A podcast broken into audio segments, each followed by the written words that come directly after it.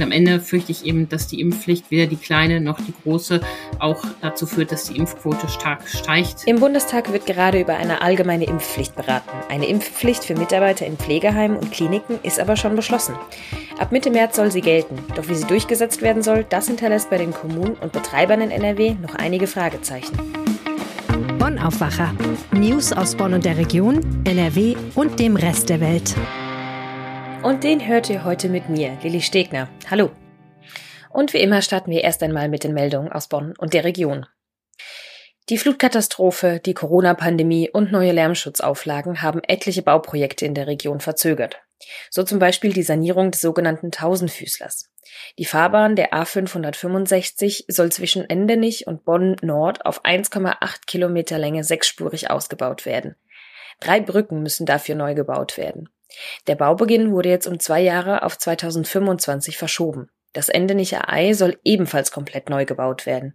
Mit einem Start ist frühestens 2023 zu rechnen. Auch die Nordbrücke in Bonn soll komplett neu errichtet werden. Hier soll es aber erst nach dem Jahr 2034 losgehen. Das bestehende Bauwerk soll nach Angaben der Autobahn GmbH noch so lange genutzt werden allerdings nur unter der Voraussetzung, dass bis dahin immer wieder einzelne Reparaturen und Verstärkungen vorgenommen werden. Denn wegen Materialermüdung ist die Tragfähigkeit der Nordbrücke zunehmend eingeschränkt. Diese und zahlreiche weitere Bauprojekte in Bonn und der Region werden in den kommenden Jahren immer wieder für Verkehrsbehinderung sorgen. Polizei und Zoll haben eine Drogenbande aufgedeckt, deren Spuren nach Bonn führen. Schon seit dem Sommer liefen die Ermittlungen gegen die siebenköpfige Gruppe, die Drogen aus dem europäischen Ausland im Großraum Köln weiterverkauft haben soll. Nun gab es einen Durchbruch. Die Fahnder stellten Drogen im Straßenverkaufswert von 1,4 Millionen Euro sicher. Als Versteck diente ein Lastwagen. Unter dessen doppeltem Boden fanden die Ermittler 130 Kilogramm Marihuana. Im Fahrerhaus lagen weitere 20 Kilo Haschisch. Der 50 Jahre alte Fahrer sowie ein 22-Jähriger aus Bonn und ein 31-Jähriger aus Elsdorf wurden festgenommen. Anschließend wurden ihre Wohnungen durchsucht. Dort wurden Munition sowie elektronische Beweismittel sichergestellt, die die Ermittler zu einer Bunkerwohnung in Bonn-Beul führten. Dort fanden die Beamten unter anderem einen Revolver mit 130 Patronen, ein Würgeholz sowie mehrere Mobiltelefone. Im Rahmen weiterer Durchsuchungen in Köln, Dormagen und Elsdorf stellten die Fahnder mehr als 170.000 Euro Bargeld und mehrere Luxusuhren sicher. Ein 29-Jähriger aus Köln sitzt in Untersuchungshaft, ebenso drei weitere mutmaßliche Bandmitglieder und der Fahrer des Lastwagens. Vier weitere Personen sind nach Angaben der Polizei noch immer auf freiem Fuß. In der Bonner Altstadt müssen insgesamt sieben Kirschbäume gefällt werden. Nach Aussage der Stadt ist der Zustand der Bäume sehr schlecht.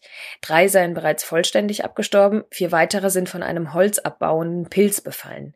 Die Bäume stehen in der Heer- und in der Breitestraße sowie in der Peter- und in der Wolfstraße. Um zu verhindern, dass Personen durch herabstürzende Äste oder ganze Kronenteile verletzt werden, müssen die zwischen 40 und 50 Jahre alten Bäume nun gefällt werden. Im kommenden Winter sollen an gleicher Stelle neue Kirschen als Ersatz gepflanzt und leere Baumbeete in der Nordstadt wieder bestückt werden. In den Sommermonaten sollen nach Angaben der Stadt zunächst die Standorte verbessert und die Beete verbreitert werden, damit die jungen Kirschbäume mehr Platz zum Wurzeln bekommen.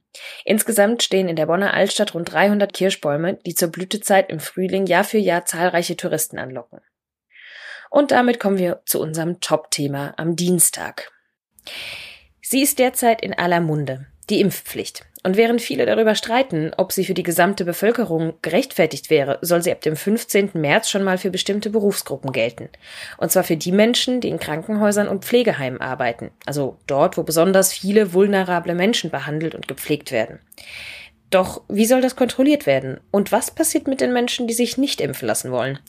Das verunsichert die Kliniken, aber auch die Kommunen und Gesundheitsämter warnen schon. Antje Höning leitet das Wirtschaftsressort und hat für uns mal sortiert, wie es in den Kliniken und Heimen in NRW mit der Impfpflicht laufen soll. Hallo Antje. Hallo Lilly. Also, Impfpflicht ab 15. März. Heißt das, ab diesem Tag verlieren einfach direkt alle ungeimpften Mitarbeiter ihren Job? Nein, so schnell geht es nicht. Ähm, zum 15. März müssen alle Mitarbeiter in den genannten Kliniken und Heimen und Hebammen und Physiotherapiepraxen und so weiter äh, ihren Impfstatus dem Arbeitgeber nachweisen. Wenn sie dann bis dahin nicht geimpft sind und das nachweisen können, ähm, muss der Arbeitgeber das dem Gesundheitsamt melden und das Gesundheitsamt wiederum gibt dem Mitarbeiter dann eine Frist, äh, zu der er seine Dokumente vorlegen kann. Dann gibt es auch noch eine Anhörung und äh, dann entscheidet das Gesundheitsamt, ob der Mitarbeiter ein Betretungs- oder Beschäftigungsverbot in dem Krankenhaus oder in dem Pflegeheim bekommt. Und das, während die Gesundheitsämter ja jetzt schon nicht mehr nachkommen mit der Kontaktverfolgung, wenn sich jemand neu infiziert hat. Wie soll es denn nach Ansicht der Gesundheitsämter geregelt werden, damit das überhaupt irgendwie zu stemmen ist? ja, die Gesundheitsämter sind äh, da nicht glücklich mit, was sich der Bundesgesundheitsminister da bisher ähm, ausgedacht hat. Erstens, dass sie überhaupt diese Aufgabe kriegen und zweitens, ähm, dass sie auch noch eine extreme Einzelfallprüfung vornehmen müssen. Ich habe ja gerade das Verfahren beschrieben. Es geht eben nicht nach Aktenlage, Krankenschwester ist nicht geimpft, Beschäftigungsverbot fertig, sondern die müssen sich wirklich jeden Einzelfall angucken. Die müssen sich die Gründe angucken und äh, wo der arbeitet oder die. Und da sind die Gesundheitsämter natürlich alarmiert. Ich habe mit dem Bundesverband der Amtsärzte Kontakt gestern gehabt und der hat dann ganz klar auf die Dimensionen hingewiesen, die das hat. Ähm, die gehen, Amtsärzte gehen nämlich davon aus, dass fünf bis zehn Prozent der Mitarbeiter in Heimen und Kliniken keinen ausreichenden Impfnachweis oder genesenen Nachweis haben und angeguckt werden müssen.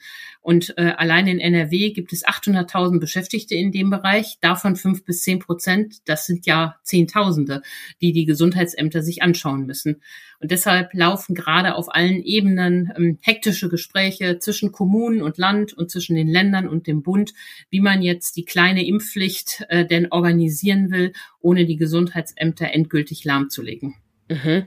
Und gibt es da schon Lösungen, die da im Raum stehen? Ja, die Gesundheitsämter äh, haben diese Aufgabe nun zugewiesen bekommen. Die wollen jetzt vor allen Dingen Verfahrensvereinfachung haben, also dass so Gruppen gebildet werden. Also die wollen so standardisierte Verfahren haben, damit sie bloß nicht die Einzelfälle anpacken müssen. Die Deutsche Krankenhausgesellschaft, mit der habe ich auch gesprochen, die äh, weist auf ein, zwei andere Probleme hin. Das eine ist, die wollen Rechtssicherheit haben arbeitsrechtlicher Natur. Denn wenn das Gesundheitsamt sagt, Schwester Anna oder Pfleger Klaus kriegt ein Beschäftigungsverbot, dann müssen die Krankenhäuser das ja umsetzen und den beiden kündigen. Und da wollen die Krankenhäuser auch natürlich arbeitsrechtliche Sicherheit haben, dass sie das mit dem äh, Votum des Gesundheitsamtes tun können, ohne sich dann noch vor drei Arbeitsgerichten damit rumschlagen zu müssen. Das zweite Problem, auf das die Krankenhäuser hinweisen, ist, dass die Frist möglicherweise zu kurz ist. Denn viele Impfskeptiker hoffen ja auf den Impfstoff Novavax. Wir haben auch hier im Aufwacher schon oft darüber gesprochen. Das ist ja dieser Totimpfstoff. Mhm. Jetzt kommt der ja nicht so schnell, wie man gehofft hat. Und die Uniklinik Essen sagte, äh, man muss den Mitarbeitern schon die Chance geben, mit Novavax geimpft zu werden, wenn da viele ähm, ihre Hoffnung dran binden und bringen ins Gespräch, dass man doch die Frist für das Einsetzen dieser kleinen Impfpflicht ein bisschen nach hinten verschiebt, um mehr Mitarbeitern die Chance zu geben, sich mit Novavax impfen zu lassen. Und was ist mit den Menschen, die einen genesenen Status haben? Inwiefern sind die davon betroffen? Ja, das ist eine gute Frage. Äh, die äh, Impfpflicht, wie sie jetzt geregelt ist für Heime und Kliniken, sieht ja auch vor, dass Krankenhäuser künftig nur noch Mitarbeiter einstellen dürfen, die geimpft oder genesen sind. Und sowohl die Uniklinik Essen als auch die Uniklinik Düsseldorf haben auf Anfrage erklärt, dass sie schon jetzt keine Menschen einstellen, die nur in Anführungszeichen genesen sind. Denn nach drei Monaten erlischt ja der genesenen Status und dann ist man beim gleichen Problem wie vorher. Das heißt, nur genesen reicht nicht, um eine Einstellung zu bekommen, sondern am Ende muss man geimpft sein. Ja, damit sichern sich die Klinikbetreiber ja auch dagegen ab, dass der genesenen Status abläuft. Wie gehen die Betreiber denn damit um, dass ihnen vielleicht bald noch mehr Personal fehlt, wo es sowieso schon seit Jahren einen Mangel an Pflegekräften gibt? Ja, die sehen das so mit einem lachenden und weinenden Auge. Die ähm, Deutsche Krankenhausgesellschaft hat ja sich immer für die Impfpflicht ausgesprochen, weil sie sagen, das müssen wir machen, um die Patienten zu schützen. Aber jetzt kommen die Mühen der Ebenen. Handwerklich muss das natürlich stimmen. Und deshalb die Punkte, über die wir gerade schon gesprochen haben, müssen schnell kommen. Und das zweite Problem, was Sie natürlich auch sehen, wenn es dabei bleibt, dass nur die Krankenhäuser und Altenheime eine Impfpflicht haben, aber die anderen Bereiche der Gesellschaft nicht, dann äh, droht natürlich das Personal wegzulaufen und woanders hinzugehen, wo Impfen keine Pflicht als Berufsvoraussetzung ist. Und deshalb fordert die Krankenhausgesellschaft eben auch, dass die allgemeine Impfpflicht schnell kommt und der kleinen einrichtungsbezogenen Impfpflicht folgt. Was ist denn deine Einschätzung? Wird diese Impfpflicht dafür sorgen, dass massenhaft Leute aus Pflegeberufen offen entlassen werden oder kündigen? Über die Zahlen kann man nur spekulieren. In der Tat ist es so, ähm, dass den Personalmangel in diesen Bereichen ähm, weiter erhöhen wird. Und am Ende fürchte ich eben, dass die Impfpflicht weder die kleine noch die große auch dazu führt, dass die Impfquote stark steigt, weil die Leute, äh, die sich bisher nicht impfen lassen wollen, möglicherweise auch davon nicht überzeugen lassen, zumal das Ganze mit noch sehr viel Bürokratie in, verbunden ist und das noch ziemlich weit hinausziehen kann, bis es da zu einer Entscheidung kommt. Der Beamtenbund hat ja mal den schönen Satz gesagt, die Impfpflicht bringt Bußgeldbescheide, aber keine Impfung in den Arm und diesem Votum schließe ich mich an. Um die Impfpflicht in Pflegeheimen und Kliniken gibt es also noch einige ungeklärte Fragen. Antje Hüning hat die Lage für uns mal sortiert. Dankeschön. Vielen Dank. Und wir kommen zu unserem zweiten Thema. Ein grauer Grabstein mit der Inschrift RIP, Rest in Peace, 2007 bis 2022. So wurde es auf einen Zug am Firmensitz von Abellio in Hagen gesprüht, gemeinsam mit den Worten Danke an die Belegschaft. Letzte Nacht hat die Bahnfirma den Betrieb in NRW aufgegeben. Was bedeutet das Ende von Abellio jetzt für die Beschäftigten und alle Pendler? Die Antworten hat Wirtschaftsredakteur Reinhard Kowalewski. Hallo. Ja, hallo, ich grüße dich. Wenn ich persönlich ans Bahnfahren denke, dann denke ich in erster Linie an die Deutsche Bahn. Klar ist aber, gerade hier in NRW gibt es natürlich auch andere Player. Wie würdest du denn in diesem Konstrukt die Bedeutung von Abellio in den letzten Jahren beschreiben? Also Abellio war die Nummer zwei in NRW. Abellio hat viele S-Bahnen im Rhein Ruhrgebiet gefahren. Sie fuhren das sogenannte Ruhr-Siegnetz und die wichtige RRX-Linie. Das sind die Regionalschnellzüge, die zwischen Aachen, Köln, Düsseldorf und Dortmund fahren, die wichtig sind, einfach um eine Reihe von Großstädten zu verbinden. Insgesamt ging jeder sechste Zugkilometer an Abellio und sie waren unter Branchenkennern auch bekannt als relativ zuverlässig, also zuverlässiger teilweise als die Deutsche Bahn. Hm, jeder sechste Zugkilometer, sagst du. Das heißt, ohne Abellio wäre es schwierig gewesen?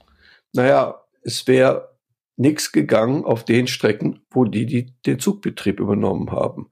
Also vor einigen Jahren wurden viele Zugstrecken komplett ausgeschrieben und derjenige, der angeboten hat, das am preisgünstigsten und gleichzeitig relativ zuverlässig zu machen, der bekam dann den Zuschlag. Und da hat Abellio eben relativ günstige Preise angeboten, was ihnen allerdings jetzt am Ende auch das Genick gebrochen hat. Und das lässt uns zur Frage kommen, wie es jetzt weitergeht. Wer oft mit der Bahn auf den Strecken unterwegs ist, der weiß, dass es in den letzten Wochen schon nicht den normalen Fahrplan gab. Wie geht es denn dann ab heute weiter? Naja, auf den Strecken, wo Abellio fuhr, wurde, wurde quasi heute Nacht die Belegschaft ausgetauscht.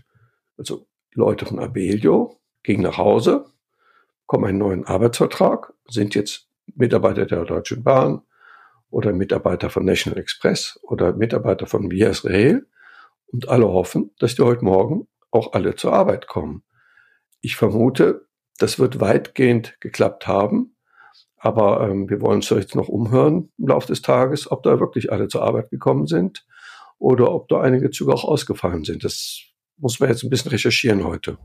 DB Regio, National Express und Vias Rail betreiben die Strecken jetzt also weiter.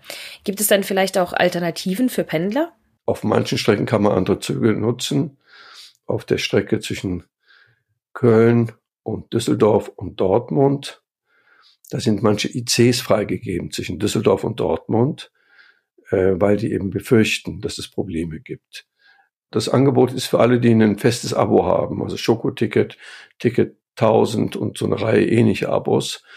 Da ist auch wiederum blöd für die, die eine Einzelkarte nutzen. Aber es sind in der Menge sind das nicht sehr viele. Also die meisten Leute, die im öffentlichen Nahverkehr fahren, also in S-Bahn, sind Leute, die fest, ein festes Abo haben. Eine Übersicht, welche ICs genutzt werden können, verlinken wir auch in den Show Notes. Lass uns noch mal über die Beschäftigten sprechen, die vom Aus betroffen sind. Wie viele Menschen waren denn überhaupt bei Abelio beschäftigt?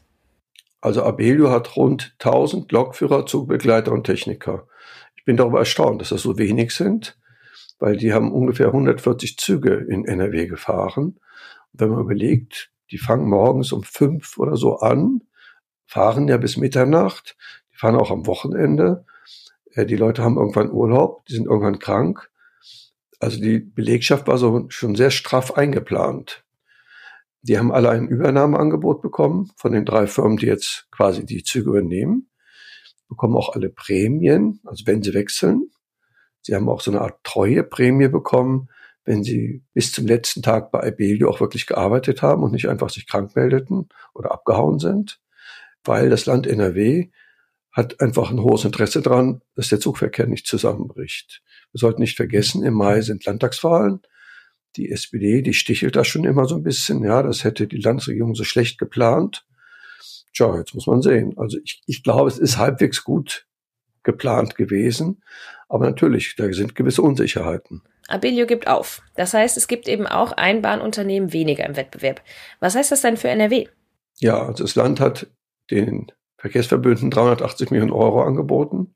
Nicht angeboten, sondern zugesagt, dass sie die Mehrkosten jetzt so tragen können. Denn Abellio ist ausgestiegen, weil sie nur Verluste gemacht haben mit den ganzen Strecken. Warum haben die Verluste gemacht? Sie haben damals, als sie die Strecken, also angeboten haben, die Strecken zu fahren, haben sie sehr, sehr günstige Angebote gemacht. Man kann auch sagen Dumping. Die wollten einfach in Deutschland ganz groß werden. Und dann sind viele Kosten gestiegen, auch die Löhne. Dann gab es mehr Strafzahlungen als erwartet, wenn Züge mal Verspätung haben. Das ist Teil dieser Verträge, dass wenn ein Bahnbetreiber sehr oft Verspätung hat, dass sie dann eine Geldbuße zahlen müssen an den Verkehrsverbund Rhein-Ruhr oder an den Verkehrsverbund Rhein-Sieg. Und das alles hat dazu geführt, dass die nur noch Verluste geschrieben haben, am Ende praktisch aufgegeben haben. Die Firma geht jetzt mehr oder weniger in die Insolvenz. Und die, die jetzt einspringen, sagen alle, ja, dafür wollen wir schön viel Geld haben. Und die haben jetzt, die kriegen jetzt deutlich mehr Geld als Abelio bisher für die Fahrt, für die Arbeit. Also ganz konkret, wofür genau gibt es die 380 Millionen Euro vom Land NRW? Der Schienennahverkehr in NRW, aber auch in anderen Bundesländern, kann nur überleben, wenn es Subventionen gibt vom Staat. Also nur mit den Tickets kann man das nicht bezahlen. So, und diese Subventionen werden jetzt massiv erhöht, weil die Firmen, die jetzt die Strecken übernehmen, also die Deutsche Bahn, National Express, Vias Rail, die fordern viel mehr Geld, als bisher bezahlt wurde. Es wäre so, wie wenn, sag mal, wenn du eine Autowerkstatt hast und der Motor ist ausgebaut, die Autowerkstatt geht pleite und ein anderer kommt und sagt, ja, ich bin bereit, den Motor einzubauen, aber ich will doppelt so viel, wie der vor dir das gewollt hat. Ja, dann hast du überhaupt keine Alternative, als mehr Geld zu bezahlen. Also ich vermute, die Firmen, die jetzt die Strecken übernehmen, haben den Staat auch schön unter Druck gesetzt, um gut abzukassieren. Die Bahnfirma Abelio hat letzte Nacht ihren Betrieb in NRW eingestellt. In Zukunft betreiben andere Bahnunternehmen die Strecken. Die Infos hatte Reinhard Kowalewski aus dem Wirtschaftsressort. Vielen Dank. Ja, vielen Dank. Ich wünsche einen schönen Tag. Und wir kommen zu den Meldungen. Am Landgericht in Köln startet heute der Prozess gegen den früheren Remsmer Entführer Thomas Drach. Ihm werden mehrere Raubüberfälle auf Geldtransporte und versuchter Mord vorgeworfen. Konkret geht es um vier Überfälle in Köln, Frankfurt am Main und Limburg. Angeklagt ist neben Drach auch noch sein mutmaßlicher Komplize. Drach wurde in den 90er Jahren dadurch bekannt, dass er den reichen Erben Jan Philipp Remsmar entführt hatte. 33 Tage lang hielt er den Tabakerben fest. Mehr zum Prozess und zu Drachs Vorgeschichte könnt ihr auch in der gestrigen Episode des Aufwachers anhören. Den Link findet ihr in den Show Notes. Wer ab heute in der EU verreisen will, der muss sich auf strengere Regeln einstellen. Die EU-Impfzertifikate sind ab sofort nämlich nur noch neun Monate nach der Grundimmunisierung, also der zweiten Dosis, gültig. Um weiterhin einfach reisen zu können, muss man noch eine Boosterimpfung nachweisen. Die Corona-Maßnahmen in den Ländern sind allerdings sehr unterschiedlich. In Dänemark fallen zum Beispiel trotz rekordhohen Neuinfektionszahlen alle Beschränkungen, also auch das Maskentragen weg. In Moskau treffen sich heute die Staatschefs aus Ungarn und Russland, Viktor Orban und Wladimir Putin. Es ist das erste persönliche Treffen des Kreml-Chefs mit dem Regierungschef eines NATO-Mitgliedsstaates seit der Eskalation im Ukraine-Konflikt. Laut des ungarischen Regierungschefs Viktor Orban soll es bei dem Treffen vor allem um Preise für russisches Gas gehen. Auch der Ausbau des Atomkraftwerks Pax durch den russischen Konzern Rosatom wird wahrscheinlich Thema sein. Zeitgleich reisen der britische Premier Johnson und seine Außenministerin Liz Truss wegen des dort schwelenden Konfliktes in die Ukraine. Und das Wetter wird nicht weniger ungemütlich als gestern, auch wenn die Sturmböen ein wenig nachlassen. Es bleibt windig und regnerisch. Am Nachmittag gibt es Schauer. Vorsicht, im Bergland kann es auch glatt werden. Mit 5 bis 9 Grad wird es ein wenig milder als gestern. Und auch am Mittwoch wird sich an der Wetterlage wenig ändern. Es bleibt nass und stürmisch, dafür aber mit milden Temperaturen. Und das war der Aufwacher am Dienstag mit mir, Lilly Stegner. Wenn ihr uns unterstützen mögt, dann abonniert uns doch gerne oder lasst uns eine Bewertung da. Euch einen schönen Tag heute. Mehr Nachrichten aus Bonn und der Region gibt's jederzeit beim Generalanzeiger. Schaut vorbei auf ga.de.